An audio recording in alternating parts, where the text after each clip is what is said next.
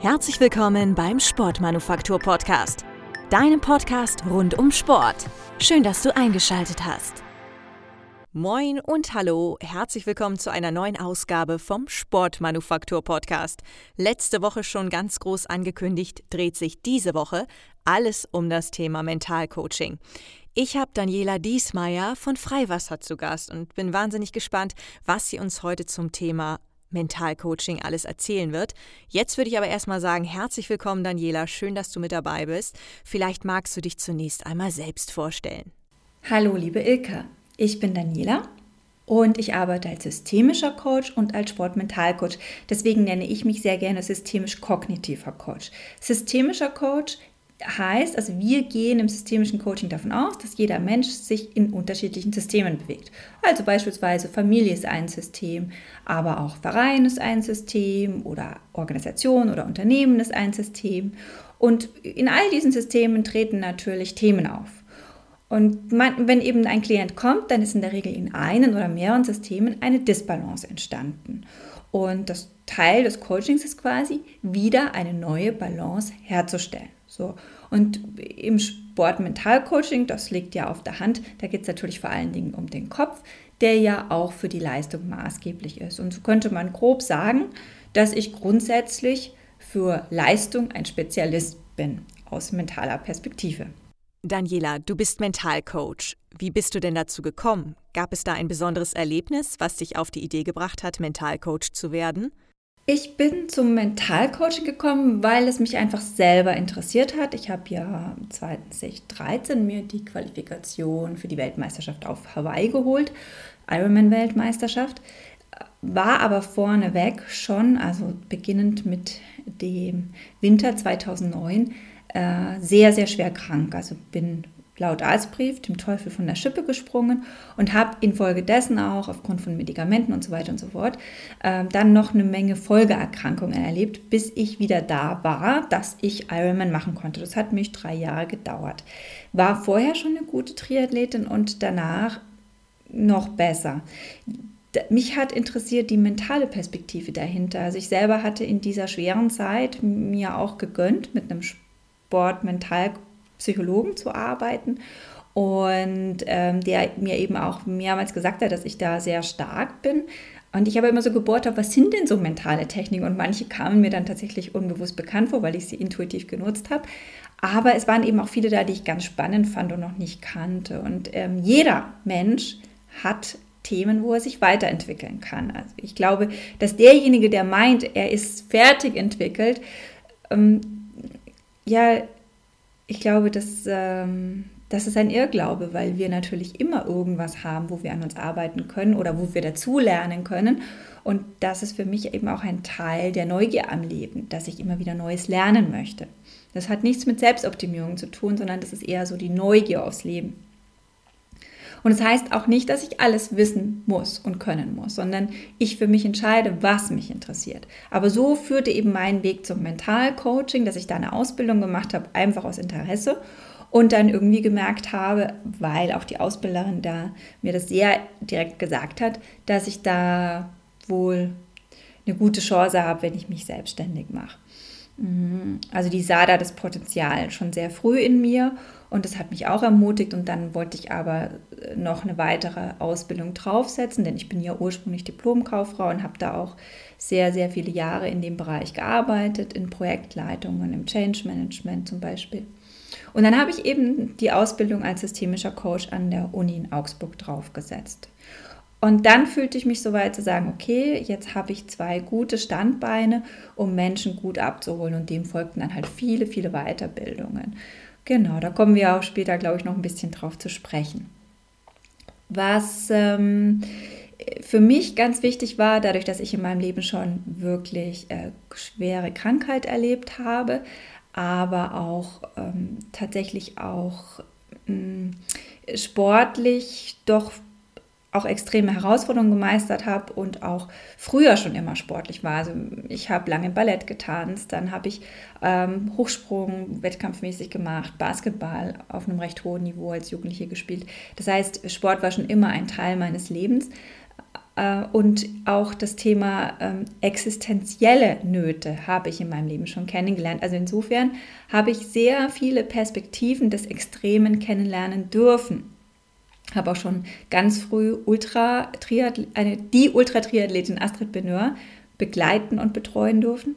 Das heißt, äh, mein, ähm, meine, mein ganzes Wissen war immer auf besonders große Herausforderungen, hat sich da immer mehr hin ausgeprägt. Und so ist es jetzt eben auch als Coach, dass ich äh, gerade für die spannend und interessant bin, die eben nicht so kleine Wellen reiten wollen, sondern die sagen, du, ich habe da eine ganz große Welle. Daniela, hilfst du mir dabei? Und äh, deswegen liegt es irgendwie auch nahe, dass mein Unternehmen Freiwasser heißt. Denn Freiwasser im offenen Gewässer haben wir eben diesen starken, unberechenbaren Wellengang, äh, wo ich eben auch lernen muss, damit umzugehen, egal ob als Surfer oder als Freiwasserschwimmer. Und äh, das ist eben anders, als wenn ich in einem abgesteckten Swimmingpool bin, in dem ganz klare Linien sind und ein relativ ruhiges Wasser.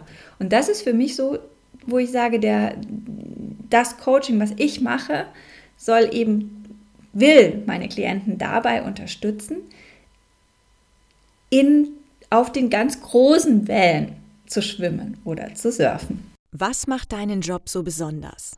Meinen Job macht so besonders, dass ich immer wieder neue Menschen, neue Unternehmen kennenlernen darf.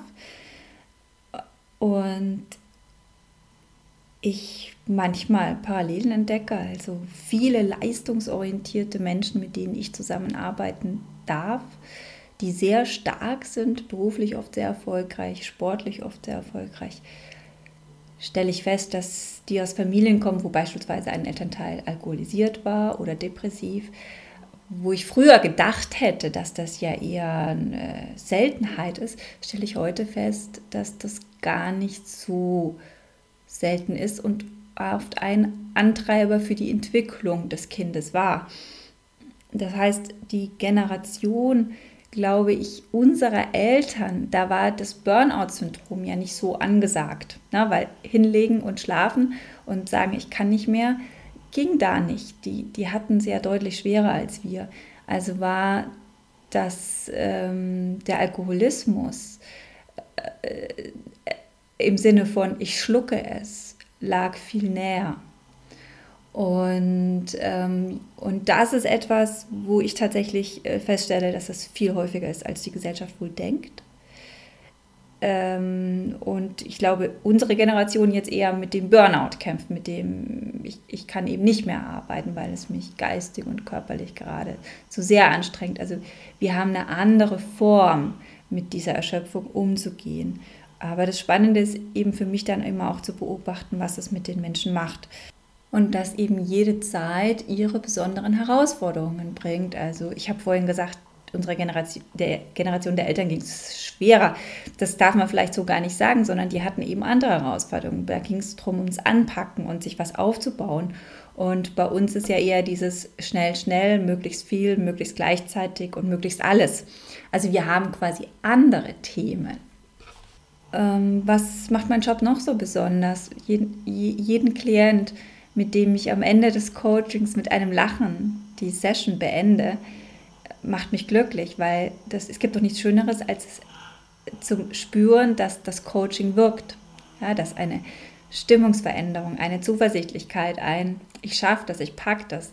Wenn ich das spüre, dann bin ich sehr bewegt. Und äh, manchmal zeigt sich das auch in den Klienten. Es gibt ja emotionalere und weniger emotionale. Und der eine oder andere, der hat dann noch so einen Impuls an der Tür beim Verabschieden, mich nochmal kurz in den Arm zu nehmen.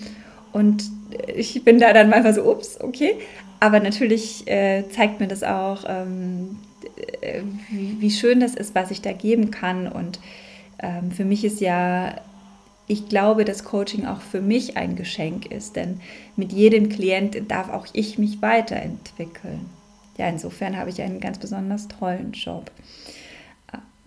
Ich glaube aber, wichtig ist, und das ist das, was in dem Job oft missverstanden wird, ich bin kein Ratgeber. Ne? Ich weiß nicht alles besser, sondern ich habe das Werkzeug und die Tools, um jemanden darin zu unterstützen, seinen eigenen Weg zu finden. aber es bleibt dem Klient, diesen Weg zu finden. Und wer natürlich von mir erwartet, dass ich ähm, die, sozusagen die Schatzkarte auspacke und sage, da ist der Weg, das funktioniert nicht, sondern ich kann den Kompass mitbringen und ich habe, ähm, sagen wir mal, Werkzeuge da, um uns den Weg zu schaufeln. und ich habe auch das Fernglas, um mal in die Metaebene zu gehen und weiter wegzugucken. Aber äh, den Weg selber findet der Klient. Daniela, beschreib doch mal bitte, wie ein Tag bei dir aussieht.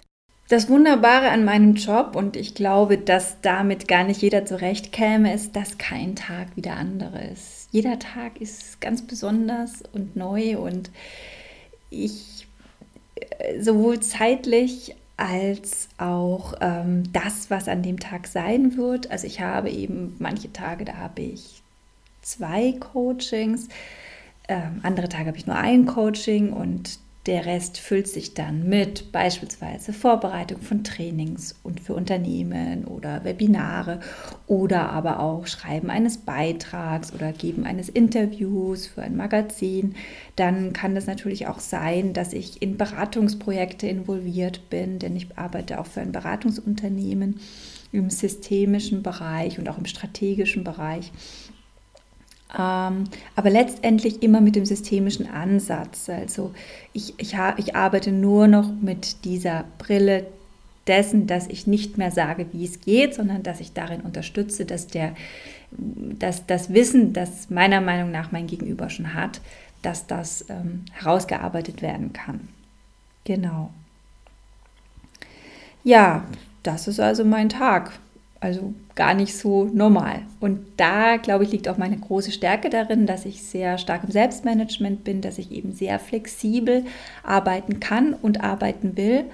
Das heißt übrigens nicht, dass ich wenig arbeite. Das ist so ein Fehlglaube. Selbst und ständig passt eher. Das heißt, ich nehme in Kauf, weil ich meinen Job so liebe, dass ich sehr, sehr viel arbeite und übrigens auch nicht äh, das verdiene, was ich früher als Angestellte im Change Management in einer ähm, äh, Projektleitungsfunktion verdient habe. Also, oder auch vorher war ich in Unternehmensberatung, also das sind andere Budgets, die da abgerufen werden.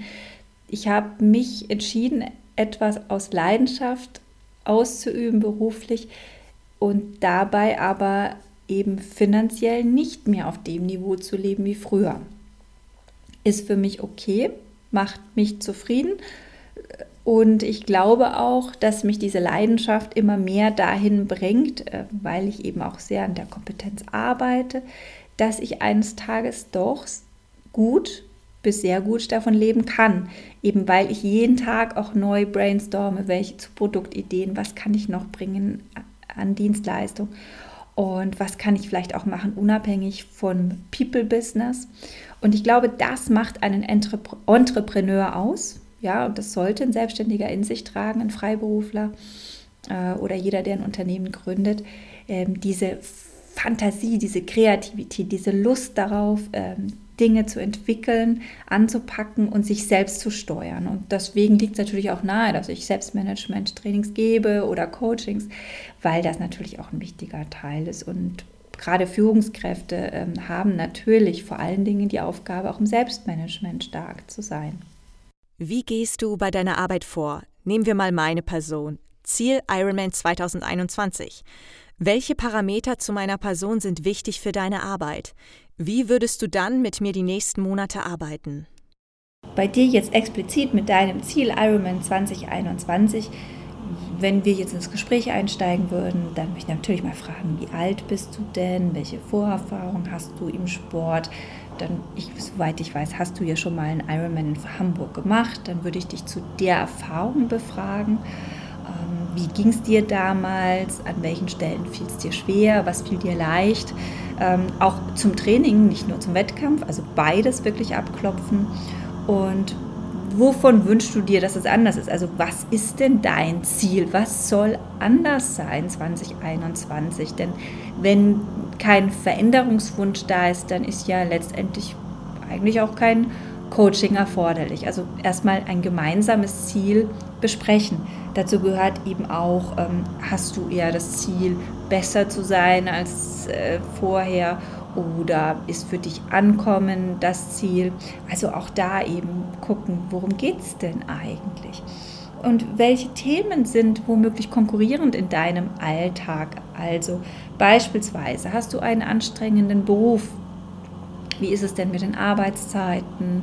Ähm, wie ist es mit dem Arbeitgeber? Ist der eher dem Thema gegenüber aufgeschlossen oder eher skeptisch? Und, denn Widerstände erzeugen ja auch immer ähm, mentale Anstrengung in uns. Dann das Thema Partner, Familie. Sind die eher, stehen die eher hinter dir oder sind die eher skeptisch? Ähm, sagen die eher, dann hast du noch weniger Zeit für mich. Also all diese Themen müssen ja abgeklopft werden. Und wenn wir das schaffen, dass diese Themen eben dann im Coaching so also besprochen sind, dann kristallisiert sich auch immer mehr raus, und das sind wir wieder beim systemischen Coaching auch, ähm, wo ist Arbeit für uns, um dein gesetztes Ziel zu erreichen? Und das müssen wir ja gemeinsam, also das ist natürlich wichtig, dass das definiert wird zu Beginn des Coachings, denn ohne Zieldefinition können wir ja am Ende des Coachings gar nicht abgleichen, ob wir erfolgreich waren. Daniela, wir haben uns vor einigen Jahren beim Frankfurt-Marathon kennengelernt. Damals hast du alle Essex Frontrunner einen Tag vor dem Marathon durch Hypnose mental fit gemacht. Wie wichtig ist das Thema Hypnose, wenn es um mentale Stärke geht?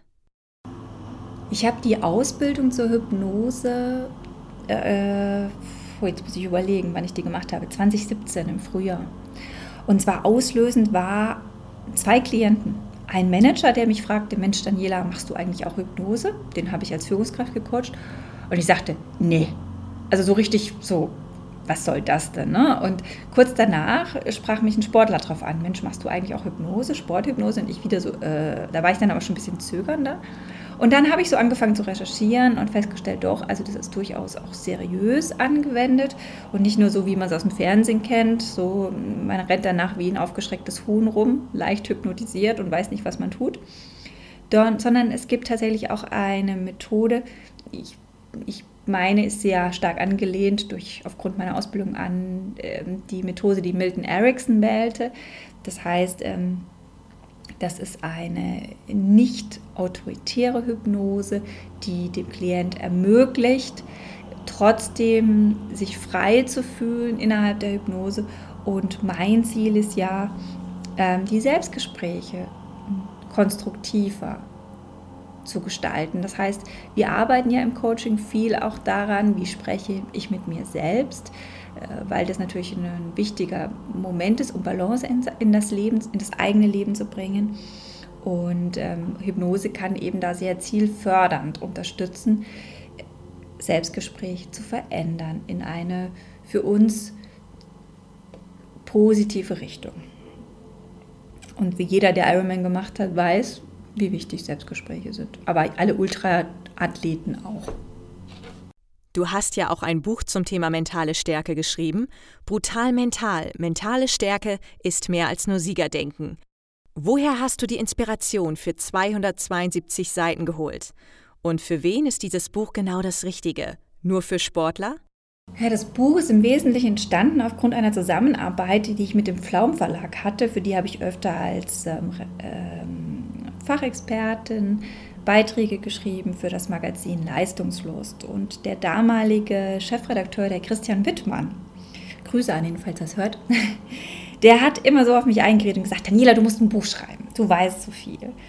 Und ähm, da habe ich immer gesagt, so ja, ehrlich gesagt, gibt es zu dem Thema so viele Bücher. Also ich wüsste jetzt nicht, warum ich auf den Markt jetzt auch noch eins werfen muss.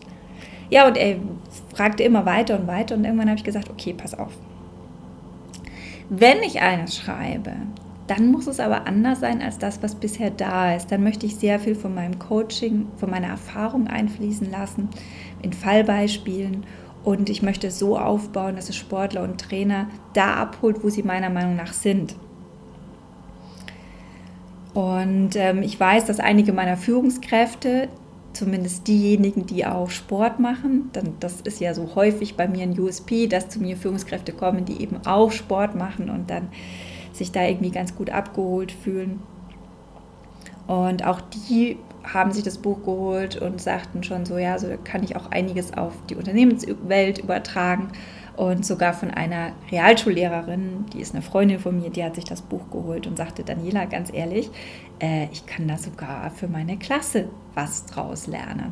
Und das hat mich riesig gefreut, zumal sie auch Deutschlehrerin ist, Deutsch und Erdkunde. Und ähm, ich war ja mit dem Buch nicht ganz happy, weil mehr Rechtschreibfehler drin sind, als ich es mir gewünscht hätte, trotz Lektorat und ähm, äh, ich auch meinem Anspruch, aber ähm, so passiert das halt manchmal. Wir wollten es unbedingt vom Weihnachtsgeschäft auf den Markt bringen und dann musste es ganz schnell in, ins Setzen gehen und ja, und auch das ist eben Lernen über Projekte, dass eben viele Menschen an einem Projekt beteiligt sind und so sehr ich eben alles richtig und perfekt machen will, so sehr muss ich auch loslassen, wenn ich merke, dass eben von anderer Seite dann aber eben auch Themen eintreten, die nicht vorhergesehen waren oder dass eben die Zeit dann doch knapp wurde, um da ähm, beispielsweise für den Setzer oder ich weiß gar nicht, wo die Themen entstanden sind. Mir geht es auch nicht um die Schuldfrage. Ähm, es ist einfach da, Punkt. Und ähm, auch das Literaturverzeichnis wurde vergessen abzudrucken. Und da tragen wir auch alle mit Schuld, natürlich. Aber das dann zu erkennen, so sehr ich doch immer gewissenhaft bin und ähm, die Dinge gut und richtig machen will, ähm, Dinge, Fehler passieren.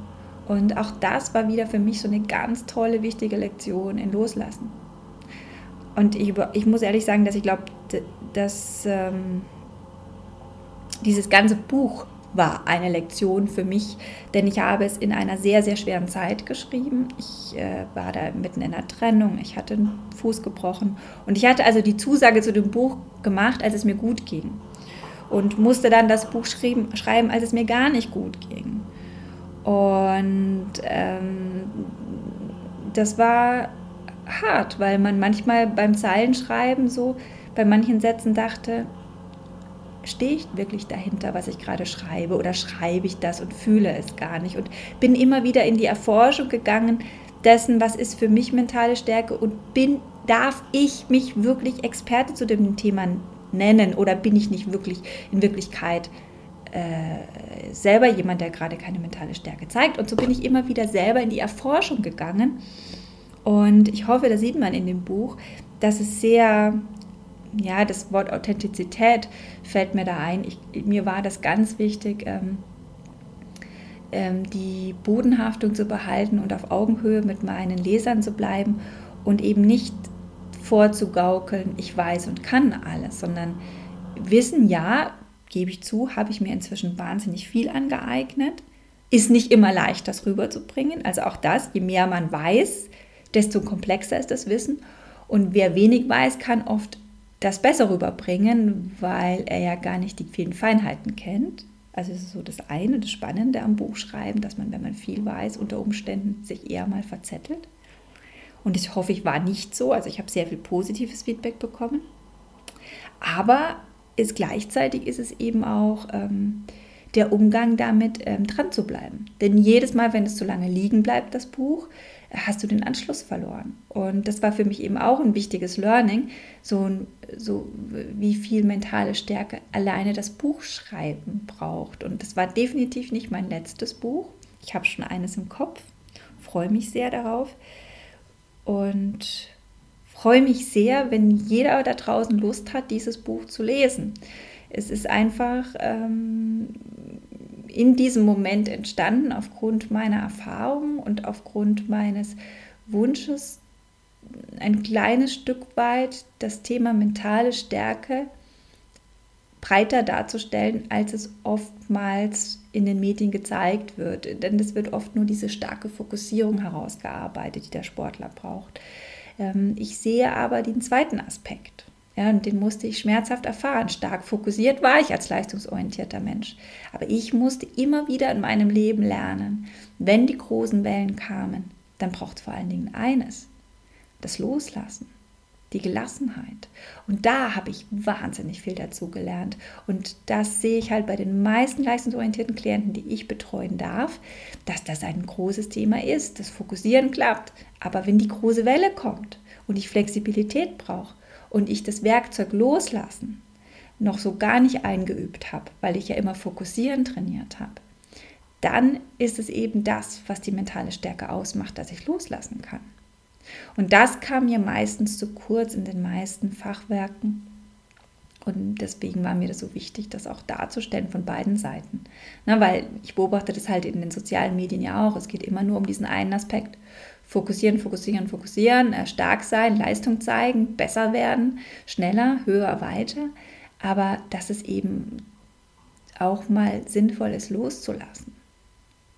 Das kommt mir oft zu kurz. Aber ich glaube, der Trend ist jetzt auch durch das Coronavirus zum Teil bei manchen Menschen da gewesen, dass man eben auch gezwungen war, sich zurückzunehmen und es dem einen oder anderen doch ganz gut tat. Natürlich, jetzt kommt die Ungeduld, ist ja auch nachvollziehbar, auch aus finanzieller Perspektive, wie ich finde, dass die Menschen sagen, so jetzt wollen wir aber wieder raus. Ne? Und das ist alles legitim. Wie gesagt, ich glaube, es braucht beides. Es braucht das Anpacken und das Wollen und das Fokussieren. Und es braucht das Wissen und Vermögen zu entscheiden, wann Loslassen sinnvoll ist. Neben deiner Arbeit als Mentalcoach gibt es ja auch die Sportlerin Daniela Diesmeier. Erzähl uns doch mal, was du alles sportlich schon gemacht hast und welche Ziele du aktuell verfolgst. Ja, puh, was ich alles gemacht habe. Okay, also ich habe es ja vorhin schon ein bisschen erwähnt mit meinen Vorerfahrungen im Sport. Das setze ich jetzt mal als Wissen voraus.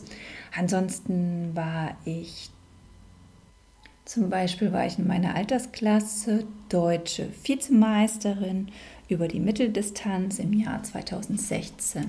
Im Jahr 2013, habe ich ja gesagt, hatte ich mich für die Ironman-Weltmeisterschaft auf Hawaii qualifiziert. Im Jahr drauf, 2014, für die 73 WM, damals in Kanada. Die Qualifikation hatte ich geholt in, ähm, in, in, in Barcelona. Ähm, da war ich zwölfte Frau gesamt über die Mitteldistanz.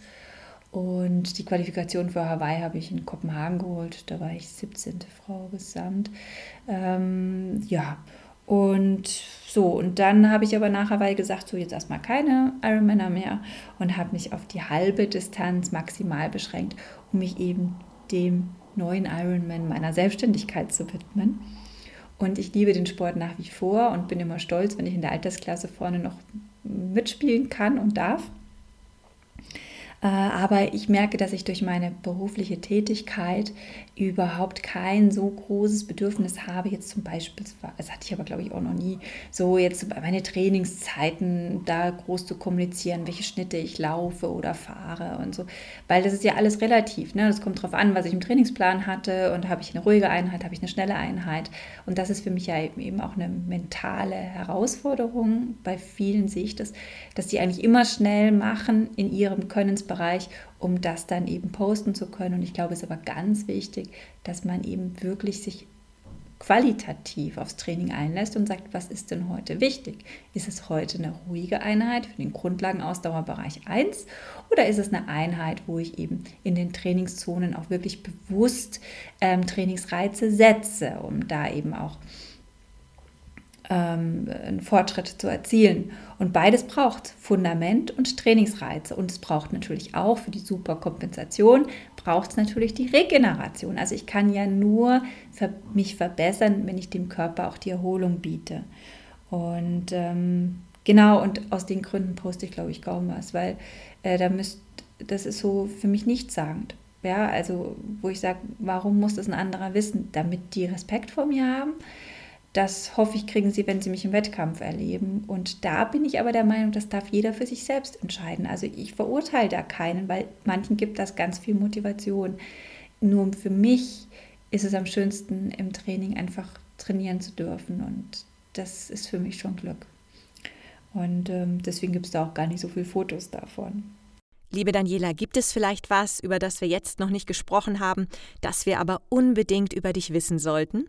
Danke, liebe Ilka. Ich freue mich sehr, wenn ich den einen oder anderen vielleicht wieder begegne, die mir heute zugehört haben. Ihr könnt mich natürlich als Unternehmenscoach buchen und auch ähm, als persönlichen Coach für berufliche Themen genauso wie für sportliche Themen, ob als Führungskraft oder eben auch jemand, der beruflich Orientierung sucht oder eben, wenn es um mentale Themen im Sport geht einfach auf www.freiwasser.com nachlesen, was ich so mache oder hört mal rein in meinem Freiwasser-Podcast, wo ich mich hin und wieder wissenschaftlichen Themen widme und versuche, die ganz allgemein verständlich zu erklären.